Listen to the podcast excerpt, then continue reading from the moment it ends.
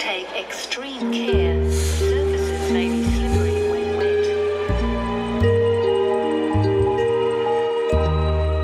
大家好，我们是奥菜包。好，大家好，我是凯西，我是 Frankie，我是安妮，我是 Clover。对，我们这个频道呢，今天是第一次开录，然后我们的名字，我们的名字很可爱，叫做奥菜包，为什么呢？来解释一下，为什么叫阿五菜包？就是奥，它有一种那种比较惊艳，你看了一个你觉得很新奇的东西，有一种哎、欸、很惊艳的、很惊讶的这种感觉，所以你觉得是哦或奥这样子。菜包呢？其实我们为什么要叫菜包？其实就是因为我们除了澳洲之外，其他两位其实有在去过其他地方旅行。那我们在每个地方旅行都算是菜包啊。那有时候，比如说我们在澳洲的时候遇到说，哎、欸，你来多久啦？然后我就说，啊，我来两个月啦。哦，我来五天呢。那我算是菜包喽。哇，老包你好，很菜的菜包。就是因为我们对啊，在澳洲的时候，就是背包客遇到背包客，我们很习惯问对方，就是说对方的年资，然后我们就会开玩笑说来的久的就是老包，然后刚来的我们就会叫他菜包。对，那我相信每一个人都有自己出发，然后都会有经历过自己当菜包的时期。这有一种感觉，就是你把那学长学姐制把它带到国外去继续沿用这种感觉。对啊，背包客也有学长学姐制，就是菜鸟老鸟制这种感觉。然后因为我们是背包客嘛，所以就会变成菜包跟老包。对，不知道大家如果你们在那个澳洲的话，如果在工厂工作的话，或者是咖啡厅，其实有时候如果你们遇到了一些一样是华人一起工作的话，你们有没有听过？就是他们还是一样，你要尊称他为学姐、学长，就是因为我在工厂。我不知道 哎、欸，真的有吗？有、欸，我们那边，我们那边之前我没有遇过、欸，有吗？没有吗？没有，你们都是比较做服务业，服务业就比较没有。你被你那边被霸霸凌？对啊，就那边只要进去，就是比如说他只要进来，比如说比你多几天，他就是你要叫他学姐，不然的话你就不用别想在这样工厂生存。哦、对，就是我感觉是比较黑暗面。我们这样子讲完之后，好像大家就不敢去了，好像不是很好。现在也没办法 去，汇率那么低，应该也不敢去。对，现在也没办法去。今天是我们第一集，很多听众应该都不认识我们，所以我们先个别来自我介绍一下吧。Frankie，你要不要介绍一下你自己？我今天当主要第一个讲的，就有点害羞。好，大家好，那我先自我介绍一下，呃，我是 Frankie，然后我之前其实在澳洲呢是直接待两年的时间，然后其实我在澳洲其实非常的有一段时间非常的绝望，这个绝望到呢，我让我回国之后呢。还开了，就是大概都拍了大概一百场的分享会，跟大家分享 这件事情。你超强的，一百多场。我是蛮夸张的，因为我就是我在澳洲其实有遇过一些贵人，然后他因为有一些事情，导致我现在回国之后的观念有一个很很大的影响。是因为我之前反正反正就带就是一个很苦的故事，反正就是我本来遇到一个就是被丢下，被同就是被我去的朋友丢下，很惨。丢到一个偏僻小镇，女朋友吗？女朋友吗？不是，是一对一对恋人。我跟一对恋人去，我跟大家讲，你你就是电灯泡，所以才会。我跟大家讲，千万跟一对恋人，我跟大家讲，千万不要跟恋人去什么旅行。他妈的，不是 不是要这个要剪掉。对，就是因为他们都很过分，就去完之后他说哦，我们要自己走了，我我觉得我们还是先离开吧。然后就把我丢在一个九个小时车程、一个很偏僻的一个墨尔本的小镇。就直接这样离去，然后我那个时候就觉得天啊，惨无人道，因为我才去第五天吧，惨无人道这样。就是还还超菜的时候，对，而且我那时候还在黑工，还在做黑工，对，就是那个什么，反正是葡萄农场，然后四十一度的高温，我在第一次去。所以他们现在还有，你还有跟他们联络？没有，我是决决裂啊，决裂。你有生气当场翻脸吗？没有，我我当场没有说，我说哦很好啊，我说那你那你们就是好好保重哦，注意车子。对，注意行走这样子，不要注意身体，不要注意健康。对，注意身体，就是也不能太那个。反正那个时候我就是没走走投无路，然后我就刚好有一个人帮助了我。对反正就主主要的原因是这样。然后他就说，他说哦，我觉得人就是无条件的付出，就是当你有一天需要的时候，对对方也会这样无条件的给予你你需要的帮助。我那时候是因为有得到一个人的启发，所以我到回国之后才会做这件事情。好，那因为我做这样的启发之后呢，这个故事非常长，所以后面如果大家对我有兴趣的话，再听听我的故事。然后我要讲说我要怎么跟凯西做认识的，是因为我就是因为做分享会嘛，然后我对旅行很有兴趣，所以我开了一个旅行平台，反正那个时候那个那个品牌叫做，反正就是叫一个平台，反正现在我也没在经营了，我也不想讲那个平台。那个那个平台其实很有意义，就是不给他们曝光的机会，不想不想跟他曝光。对。然后那个平台就是，嗯，因为因为那个平台我必须要找一些很很有旅行，就是就很会旅行的一些人，然后分享他们的故事，然后分享他们的励志的故事。然后我那时候就是，哎，在网络上看到凯西，一眼就得我的缘，说。这看起来这个女孩就是你看笑起来多灿烂，就觉得嗯，这个女生如果还当她做讲师的话，应该是蛮好的。对，对，有点没有，有点比如说嗯，这个笑容我觉得我可以，就是整个就是觉得我一定要找他来当我的讲师这样。然后刚好那个时候想要做一个专题，就是想要做一个影片控呃一片影片，就是说让大家知道说，哎，爱不是就是爱都是一样的，不是因为性别而去。局限的一些事情，那我那个时候叫凯西来帮我录制这一段，这是我的自我介绍。讲完之后自己也想笑。OK，然后换下一位。Frankie 同学，不会跟大家讲分享一下这个笑话而已，怎么认识的？这样？好，好，就我跟 Frankie 认识也真的蛮蛮有缘分的，的。这么多呃在做旅游的布洛克，他竟然就是有找到我这样，嗯。你可能要可能是澳洲的缘分，因为你又去过澳洲，去日本，主要是因为对，就是我觉得很有很有，就是那种哇熟悉的感觉，对。嗯，对啊，因为像我就是我出发的时候怎么讲，也是蛮辛苦的，因为我那时候是完全呃英文也不会讲，然后我也没带多少旅费这样。我也是，然后开始哭。对啊，但是也是在那边自己自己打拼，然后自己在那边嗯适应那个环境过来的，然后也是过了两三年之后吧，就是开始想要把自己的在那边的生活写就是写出来，然后才会变才会有经营自己的部落格啊，然后后来刚好 Frankie 认识我的时候，我好像是出。奥克行那本书，对，对，好像是六年前的，好可怕哦，七好像七年前，好久了，久了超久的。那个时候多热，多多有热情，多奔放，这样 多正能量的代表。对，啊、对，那个时候刚好就有有有机会可以出书这样。然后后来出完书，我又回到澳洲，是因为我想要做咖啡，因为本来就对咖啡蛮有兴趣的。然后那时候在澳洲的时候。因为我英文不好，然后也没有咖啡经验，所以前面两年背包客生活基本上就是碰不到咖啡。然后后来再回去的时候，我就是有立志说，我一定要成为咖啡师。你真的做到了，我就很励志哎，真的。而且咖啡拉花多美，拜托，我都觉得我很可惜没有在雪里喝你一杯咖啡。还蛮多背包客也都会私下问我说，他们要怎么当咖啡师？可是我必须说，一开始真的不容易，因为毕竟不是在我们自己的国家。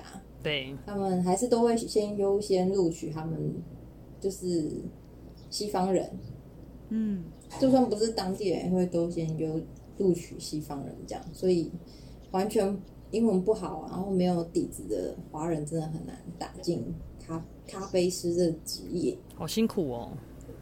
嗯，我都才现在才知道，啊、不过都走过来的，都挺过来的。对啊，开心你很棒。我只我有在我只有在台湾的时候才 才有去考而已，我在我在澳洲没有，在台湾 之后才有兴趣。那个时候一开始也是，我记得我先找到一家面包店，然后呃那个面包店他愿意给我机会学咖啡，可是有一个前提是必须要先无薪工作啊。嗯，他其实不是不是说什么黑黑心的老板或什么，是因为他真的是一家小店。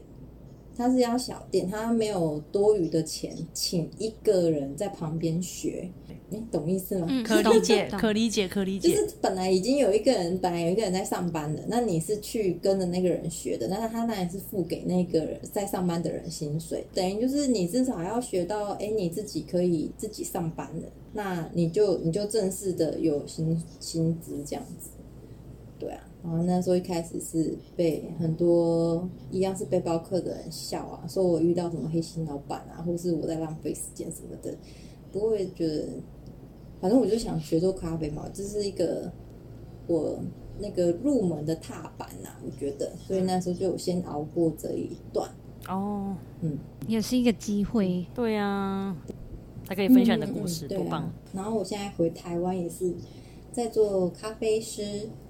过在台湾好像比较没有咖啡师这个名称。嗯，对，我觉得台湾台湾对于专业性质的人员比较，不要说实话，就是比较不愿意多花钱。我我讲的好婉转哦，就是比较，你是说不尊重专业吗？嗯，有有一点就是他觉得说该给的配的钱，就是我觉得不是成正比的。国外比较愿意给，大家不知道有没有感同身受的感觉？嗯、有啊，有啊，很有感觉。对，回来真的是真的是差太多，我觉得回来就是不适应的程度，大家应该可以很明显的察觉出来。钱的这个部分就有很明显。这个应该就是我们今天要聊的主题吧？对，没错。那幸运草呢？幸运草还是你要自我介绍一下自己？我在澳洲做的工作都还蛮杂的耶。第一年的时候，大部分就是做农场，为了接二钱嘛。后来第二年的时候就待在 City，就是大部分在 Bakery 工作。就这样子，然后期间的话，切换不同城市的话，就有去一些不同的地方走走看看，然后尝试一些新的东西，大概是这样。那我在澳洲我，我呃发现两个我非常喜欢的，就是一个算是我新的兴趣吧。但是回来之后都没办法做，嗯、觉得有点难过。是什么兴趣？一个是一个是滑雪，就是单板的那种。以前我在台湾刚开始的时候，我有学过那种双板的，就那种 ski 那种。哦、我在小叮当学的。你很喜欢滑雪那种，单板就是 snowboard，对 snowboard 那种，对，对我是学 snowboard 那种，然后就觉得啊，超好玩，超喜欢。我听你讲，我都觉得超喜欢。嗯，本来我上个月我要我要跟朋友去，在小叮当，就应该就是因为新冠就没有办法去，就呃，对，有点难过。关系可能要要要很后面了。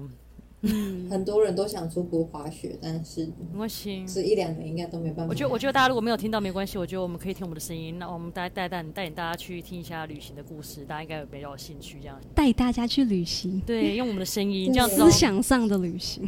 对呀、啊，至少之后想去的话，也可以做笔记，说嗯，我要去这个城市，这样子还不错。嗯嗯，对，可以借着听我们的频道来先预习一下你们下一个要去去的地方。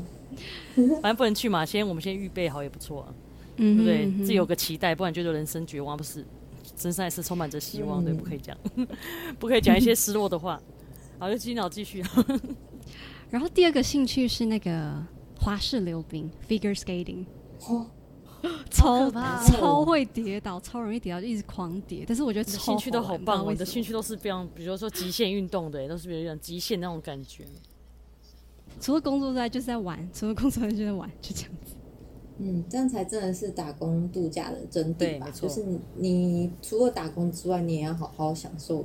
对，早起，然后而且如果是做农场，就是做体力活。对，然后就觉得哦，身体变得很健康，超健康，然后作息也变得很好，一边吃葡萄这样，我边葡萄一边边摘边吃草莓啊，对，吃草莓对不对？哎，我是樱桃，樱桃是最最好的，我最想要采樱桃。樱桃是爽缺。我你知道我那个时候那两最想去的就是樱桃，可惜没有去到，因为樱桃真的是最最好的公主。我觉得听，可是应该是蓝莓还是什么是更好吧？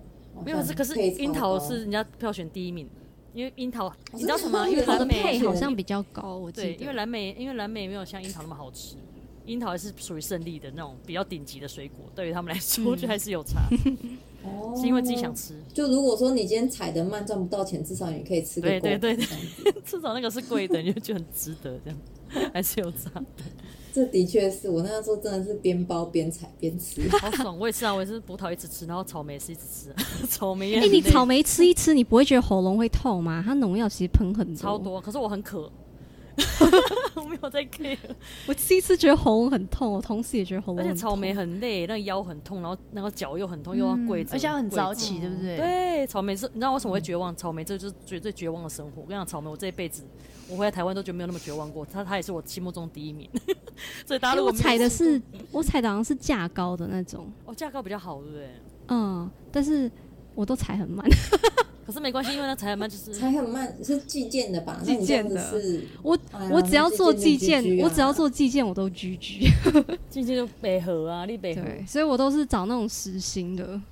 没关系，你英文好没关系。像我们只能做黑工啊，草莓就草莓就直接做黑工，直接被带带带错，所以都很都很可怕。那一些黑工对我们都很残忍，所以都是做的很累，困就是有点像一条宠物一样，不能讲太难听，就是一个宠物，对。没关系，过去然后飘走。然后就然后，但是我觉得，尽管在台湾对英文已经还蛮熟悉了，但是呢，我到我第一个第一站是在达尔文，然后做芒果。那那边的那个农场主人呢，我发现他的澳洲腔非常重，尤其是你在你知道在那种比较。偏远的地区，他们的那个腔调其实更重。他们讲是 bra accent，他们有一个 bra accent，很重。我所以我们知道台湾，我们在台湾学的是那种美式的，的嗯、然后去的时候就觉得天哪，他到底在讲什么？我觉得大部分的时候我都听不懂他在讲什么。我那时候去以为他在讲泰文，然后他在讲他讲的是英文嘛，那种完全听不懂，因为他那个腔调真的很浓，大家应该很有同感，对真的很蛮不一样的，跟我们学的蛮不一样。我没有这个困难，因为反正我连美式英文都听不懂。没事，凯西，我跟你一样，没关系，凯西没关系，因为 OK 的。怎么样，我都听不懂。澳洲澳式英文比我更惨，就我以为是在听泰文，你看就表示这个程度有多差。我说，我说我们我们四个人有英文老师很好，就是你看，我们就比如说我们不会讲说，哎、欸，一楼什么，然后哎、欸，这就可以直接讲，然后我们比如说，哎、欸，我们不懂这个，哎、欸，再讲翻译一次，你看多方便。这我们四个组合多棒，就可以叫你翻译，这样多好。哎、啊，你你你，我有在。澳洲还有还有做什么？我知道你在，我知道你在澳洲还有做过什么。Oh, 我我只是想说，怕那个太多声音，大家会觉得，对我我没有睡着哦，真的。我知道。对对对，我是一个我的贴心。我想说，你要不要补充一下你的那个自我介绍？Oh, 自我介绍的部分，Hello，大家好，我是安妮。那我有一个乐团叫做安妮塔克。那我们在澳洲的时候，一开始我是呃，就是先一个人去澳洲嘛。那我第一站是博斯。然后在那里待了三个月之后呢，我都是用街头艺人的方式待了三个月以后，然后就去下一站阿德莱德去了两个礼拜，也是用街头艺人的方式，然后再往下一站进行，然后就绕了一圈这样子。然后都是街头艺人的方式。呃，我在墨尔本的时候有当过，在墨尔本的时候有当过二房东，然后当二房东的时候我有卖过水饺，还有卖过肉粽，卖过水饺。对，还有我还有就是我有三那个时候我有四间 share house。对，当然还有生意头脑。因为我一开始的时候包租婆，这个算是一个很很很不错的很不错的回忆。因为一开始的时候我是睡别人的 share house 的客厅，然后后来我就。久了就会想要有自己的房间，所以我就自己拿了一个 share house，然后发现哎、欸，我的客厅也空着哎，然后我就就是哎、欸，好像也可以住人进来，然后就慢慢的就是有了四间这样，然后后来呢，我再下去下一站布里斯本，反正就是环澳这样子，这是我在澳洲的经历。然后我回台湾以后呢，因为想要继续延续这样的生活，我就继续跟我的乐团的团友呢，继续用这种生活方式在生活，就是。有的时候去台北啊，或者是新竹啊，或者是去到哪个地方，就在那方在那个地方表演，做街头表演，嗯，然后唱一些婚礼啊，嗯，然后一些开幕一些活动这样子。目前为止是觉得还蛮不错的。那所以我觉得澳洲给我很大的启发，就是呃，自去大胆的去找找看自己想要什么样的生活方式，然后去试试看。以后你发现哎，真的这种生活方式是可行的，那你回台湾就是试试看这样子。那我就一直用这种方式，所以我觉得很不错。棒哦！对，大家也可以试试看哦。但是你你从澳洲回来有没有什么不习惯的地方啊？就是一样是街头艺人，会还是会有一些不一样吗？哦，当然就是规则啊，或者是大家打赏的方式，或者是喜欢听的曲风都不一样。怎样打赏？打赏就是比如说你在澳洲的时候。对小小费嘛，比如说像我们在澳洲的时候，如果是人家给我们一些那个叫什么打赏哦，小费，对，don donation donate，然后就是蛮多的嘛。一回来就是可能一刚开始回来的时候比较不习惯，可能我去一中街唱的时候，然后可能就有一个阿公经过，然后他就可能用一个十块钱哦，砸扣这样子，然后用手指这样弹弹进去你的钱箱里面说。搞他情节下面给熬这样子，然后就走了。好讨厌！然后我心里就想说什么啊？你他妈的这样，怎么这样？你他妈的！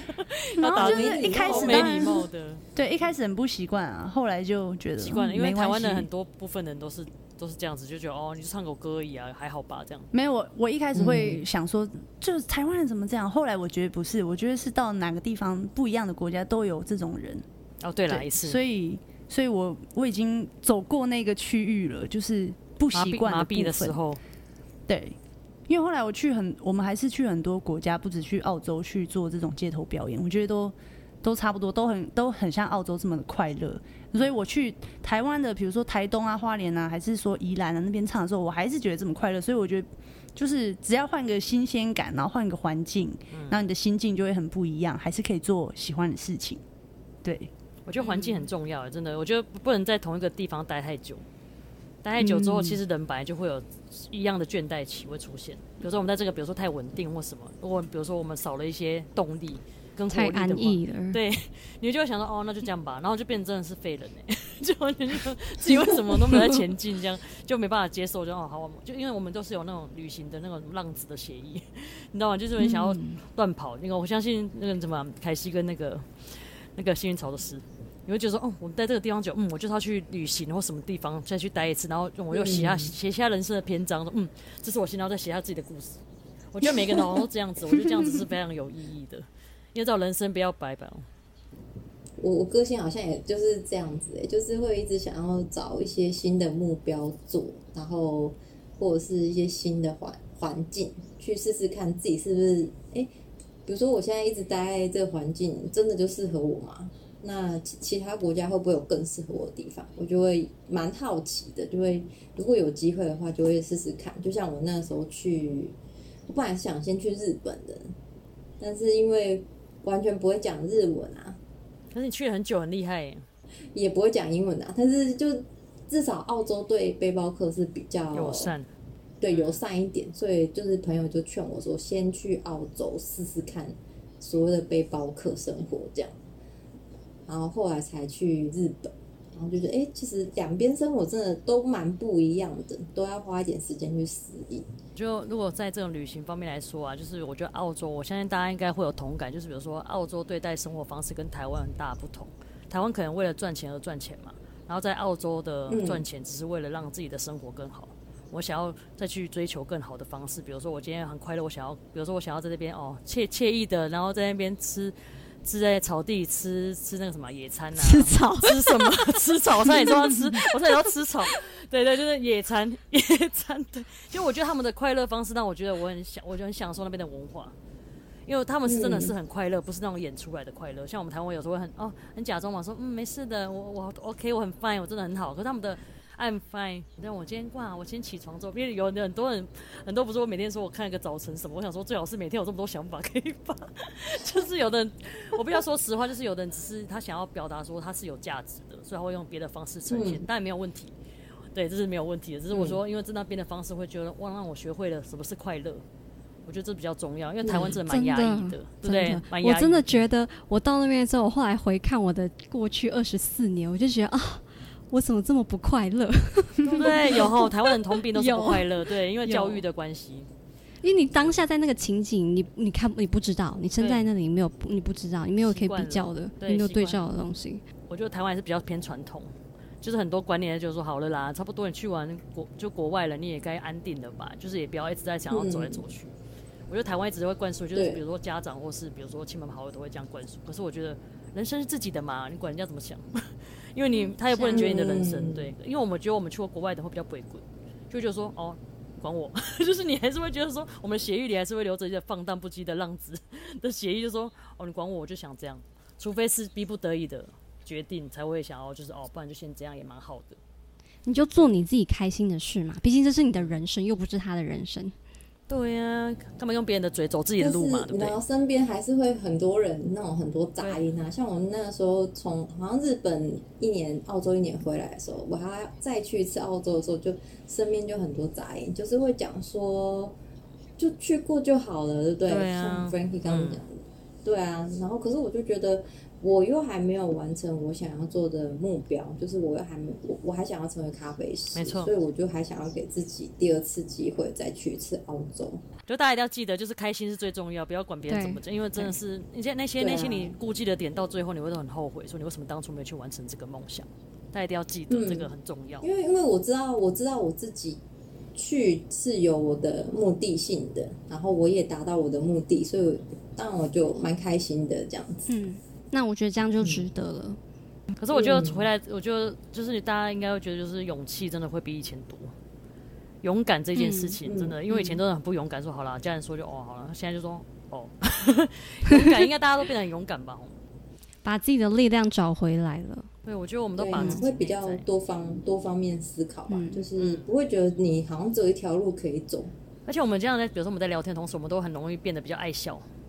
在台湾以前比较避俗的时候，可能就不会像笑声一样哦，可能嗯，那现在哈哈是真的会发自内心的微笑。我觉得真的是 这个我没有压抑哦，这个你也太压抑了吧？对啊，有的人在台湾就是这样，就是有的人，比如说他个性比较避俗，可是去完澳洲回来，他真的是完全回来，就比如说会很热情的打招呼，是因为他已经改变了他原本的被压抑住的那个笑到牙龈都露出来，这样子是不是？是脱缰的这野马样这样确定他是不是生病？我希望你会弄出可能不是生病，就快乐方式不一样。嗯，我觉得很好，因为我之前就是我，我不要说，因为我之前英文就是不好嘛，所以我之前其实我必须要讲一个励志的故事，就是 原本之前高中想要去星巴克工作，反正星巴克那个时候我因为我年纪比较大一点，所以我就觉得那个时候去星巴克的时候，他跟我说他英文很好，那那时候就觉得我英文真的很不好，不太是很好，没有勇气。然后去完澳洲之后，因为澳洲之后因为英文很差嘛，我还去完澳洲两年，还是待晚了，我觉得我超屌，那我直接去面试星巴克，然后他跟我说那有什么想回来？我说哦，这是我只。反正我讲的就是很浮夸。我跟他说，因为我从高中想进来，可是我我对我自己没自信。但是我从澳洲之后给我的洗礼，哇！讲完之后，你知道他多整个还他直接举他直接站起来鼓掌。哎呦，我在听，他以为在听一个演讲，真的，我真的觉得很好笑。因为那个时候他他地方听很很感动，他就直接让我录取。我就觉得我就觉得很夸张，因为他就我说，因为我觉得我进来工作就是完成我的梦想。那我想要做这件事情，我那我大家应该会有同感吧？就你回来这件事，你回来之后，你就像你想做咖啡师，你就会很想要做。就说我还没完成我的梦想，所以我想要继续去日本。对，就是那种感觉，就是我觉得这个就是我最大的目标。类似，我只是想要说，哦，我当初的梦想完成，我就觉得嗯，我踏实，我有勇气了。你看，就是不一样。就算我现在英文没有到很好，或是变更好，但是我至少有那个勇气敢去面对。自信吧，嗯、有自信，对，自信。听完之后他落泪，说太感人，这个故事没有了。好，没有了，跟大家讲题外话。然后后来嘞，后来了，他说：“可是你的多福还是要六百分以上再回来，还是怎样？”没有乱讲的啦，我乱讲，没有太夸张。多福现在没有六百分了，没有多福。如果六六百分，我可以应该直接可以在澳洲直接定居。那个是没有，那个是主管很久以前就录取了嘛？很久以前嘛。有我有去啊，我就去，我待了大概三，我去了三个月，以后我就去了。然后去完之后，他就我就说，因为我还是因为我本身就是还是有自己的工作，就是我还是有做行销方面的工作这样。然后我就觉得我啊，我已经完成了。然后他就说，你好过分了，这样离去，欺骗他的感情。对，因为我去星巴克的时候讲那么多，讲的他哎、欸、没有啊，我只是说我完成梦想，我没有说我要久留啊。他他没有听到我重点哦，他没有听到我重点，我所以我跟他解释说，我只是说我今天完成我梦想，我没有说我要九六，超 所以你是只在乎曾曾经拥有，我只是想要进来感受这个氛围，这样这样是蛮过分的啦。可他也他也没有，他们最后走还是很喜欢，就说好了没关系啊，因为我觉得你的勇气，我觉得很棒，什么之类的，就是很励志什么之类的。而且我进去之后还去考咖啡师，也蛮过分的。考完之后就说我要离职，超级没品的一个人。因为老师咖啡师不是他们教的，大家不要学，对，这不要学，这是我自己想考的。我只是想要证明我自己而已，就是我只是我自己本来就会给自己一些事情去做的。嗯，懂。嗯，大家不要讨厌我，抱歉，各位业主不要讨厌我，对吗？你从澳洲回来，你有什么不习惯的地方吗？啊，我一开始焦虑吗？一开始回来的时候就会想说，哎呀，两年还没待完，干嘛先提早半半年回来？对，然后就很后悔。对，然后我又再找我的朋友，再马上过了半年，然后再马上又再去了两个月，然后回来、嗯、再回来以后，因为就是用旅游签嘛，然后再回来以后，我就觉得真的很喜欢，就是待在澳洲表演啊，然后用那个自己喜欢的方式生活的感觉。但是我又觉得我自己不是离澳焦虑症，我自己是，我就是不想待在台湾，不想待在熟悉的地方这样子。然后我又马上就是跟我朋友讲说，你有没有什么地方是你最想去的？就是国外。然后他就说他没有想法，因为他没有出过国这样子。然后我就说，不然我们去纽约，因为我常常在电影里面看到就是 New York 之类的。然后我就很想去看看。然后我也没有去过，就是美美洲那边。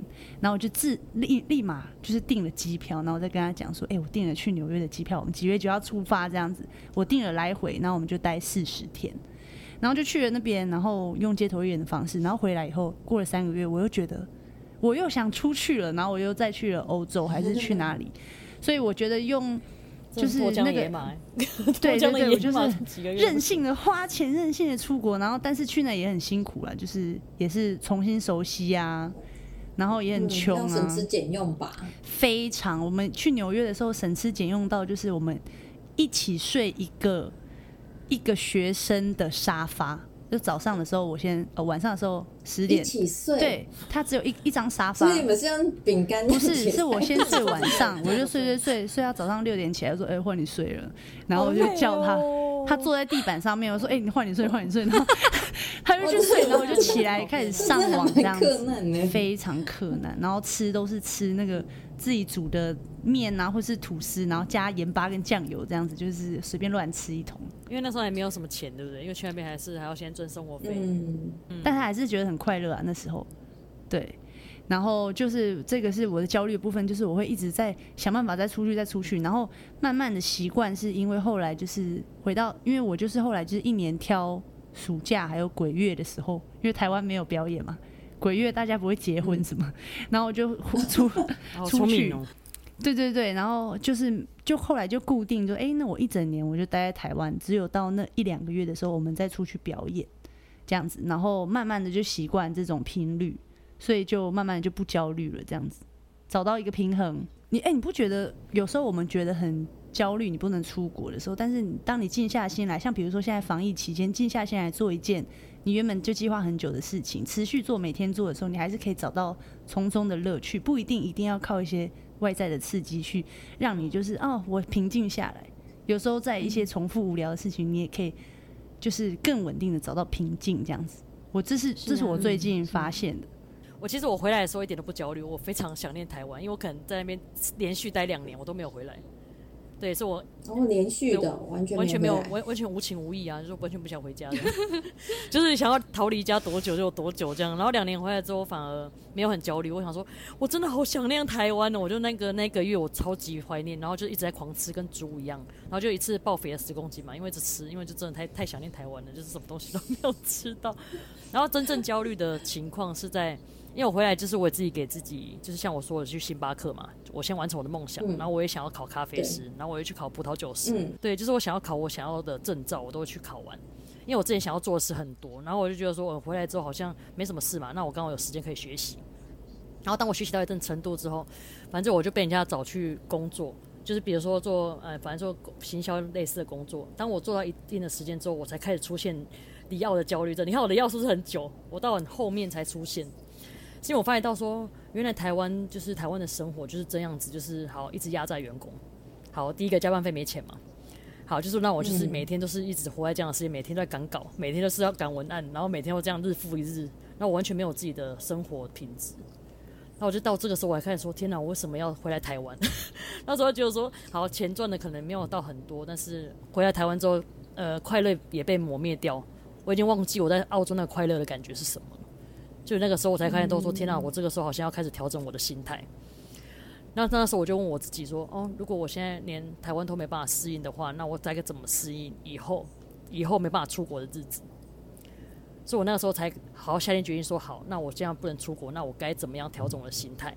那我就告诉我自己说：好，如果你真的想要出去，你有种就出去，你知道吗？因为我觉得很，嗯、我觉得很多人都会有这种那个盲点，就说。啊，我回来我很焦虑，那我不能出去。那我觉得如果你有能力，你就是出去。大家懂我意思吗？就是你可以出去，就是你不要再说什么借口，说什么啊，我没办法再出去了什么之类。如果你真的想出去，没有人可以拦得住你。这倒是真的，就是真的没有办法拦。这是真的，这是真的。对，如果啊，如果当当好就像像像我，那我真的没有办法出去。可能比如说爸妈已经年纪大了。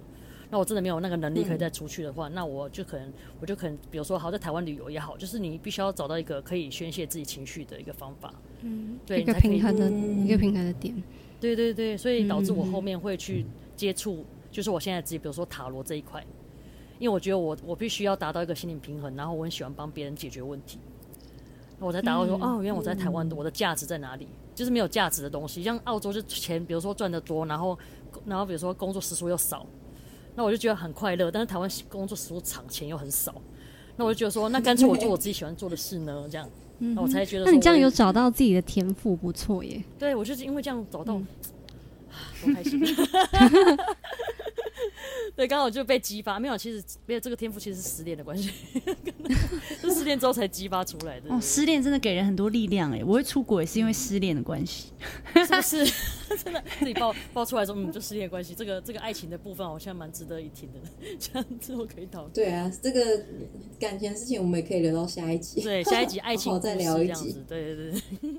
对，然后像我这次再回来，就是我签证真的完全结束了，然后刚回来是蛮不习惯的，所以呢，我就先跑去小琉球打工换宿，就是一边帮忙那个潜水店做一些简单的打扫啊，然后一边就换一张潜水证照。那那潜水证照其实要一万多块。哇，对，那还不错哎。然后那呃，对啊，而且那个潜店还会就是包住啊，所以就是开销降到。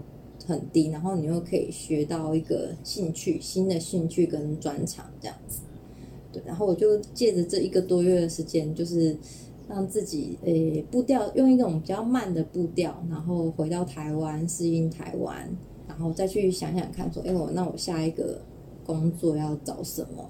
对。然后后来我就觉得啊，好想念做咖啡的生活，所以还是找了一下。咖啡相关的工作，然后我就打了一个关键字，打了什么澳洲澳式咖啡这样子，然后就诶，刚好就跳出台中有这样，所以我最后就直接搬过来台中工作。我还有蛮多事情想学的，像我想再去日本工作什么的，但我日文程度我觉得还需要很还有再进修一下加强，对对，要进修一下。然后这我也开始去学。嗯，水彩绘画啊，边旅行就可以边画画。那或许之后出书就不是纯粹文字的方式，嗯、就还可以加上我自己的插画，这样反而更有意义，也不错。所以我就觉得，哎、欸，回来回来，就算不能够马上出去，但是有在进修自己，精进自己。对，也是一个蛮好的时机，就是我可以好好静下来想想看，说我还需要什么，我还缺什么，可以趁这时候补一下。这样，我觉得有时候是老天爷想要让我们静下脚步，其实有时候不要那么急，就反而有时间可以充实。嗯、不然我们一直往外跑，有时候其实有忘记心里也是需要充实跟沉淀的。嗯，就不要那么急。没错，没错，真的。嗯，那幸运草之后还有什么打算呢？嗯，其实我的焦虑其实到很后面才开始有有一点出现的，就是我那时候其实本来已经签证快到期要两年的时候，其实本来没有回来。我那时候本来要在澳洲继续念研究所，在墨尔本大学。结果那时候我上山去，我那时候上山去跟朋友滑雪，然后我已经上那那个季节已经上山去了很多次了，真的很喜欢滑雪的一个人，就是周末就会上去一次，周末就上去一次这样子。然后在最后一次的时候呢，很衰。我在我记得我在上去第一 round 的时候，我就摔断手了。哇，对，手就受伤了。摔断手，对，我就骨折了。好惨！然后，然后我还在那里等一整天，等我朋友结束滑完，我们再一起回去。这样，你还要等他们这？